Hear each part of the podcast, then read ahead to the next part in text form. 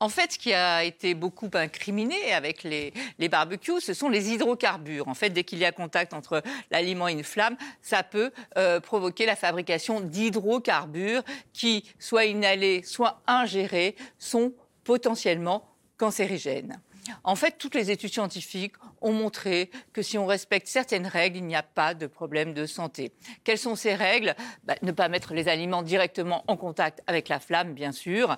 Pour ça, on met la grille avec les aliments environ 10 cm au-dessus des braises. On attend avant de mettre les aliments euh, qu'il y ait eu tous les allumes-feu, euh, l'alcool, etc., que tout ça soit terminé, qu'il n'y ait plus ces émanations euh, de gaz toxiques. On ne va pas aller manger non plus les morceaux qui sont complètement carbonisés. C'est sûr, c'est pas très bon pour la santé. Après, il y a un autre problème avec les barbecues, c'est que c'est souvent hyper calorique. Parce que qu'est-ce que qui dit barbecue dit quoi? Saucisse, merguez, côte de bœuf, alors que pas du tout. On peut tout faire au barbecue.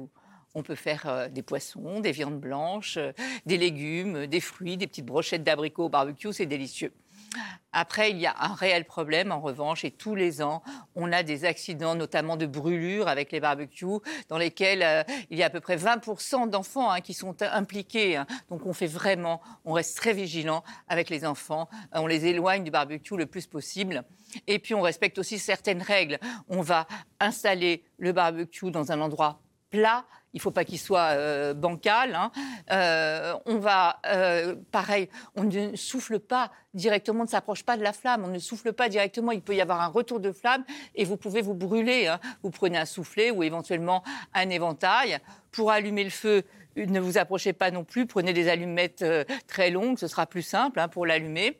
Ensuite, euh, un bon conseil tout de même, réserver un petit récipient avec de l'eau à côté. On ne sait jamais s'il y avait un problème de feu. Euh, il faut toujours s'assurer aussi qu'il soit bien protégé du vent, qu'il n'y ait pas d'arbres ou de feuillage au-dessus. Et puis surtout, surtout vraiment, on éloigne les enfants et les animaux qui pourraient aussi ou se brûler ou renverser le barbecue.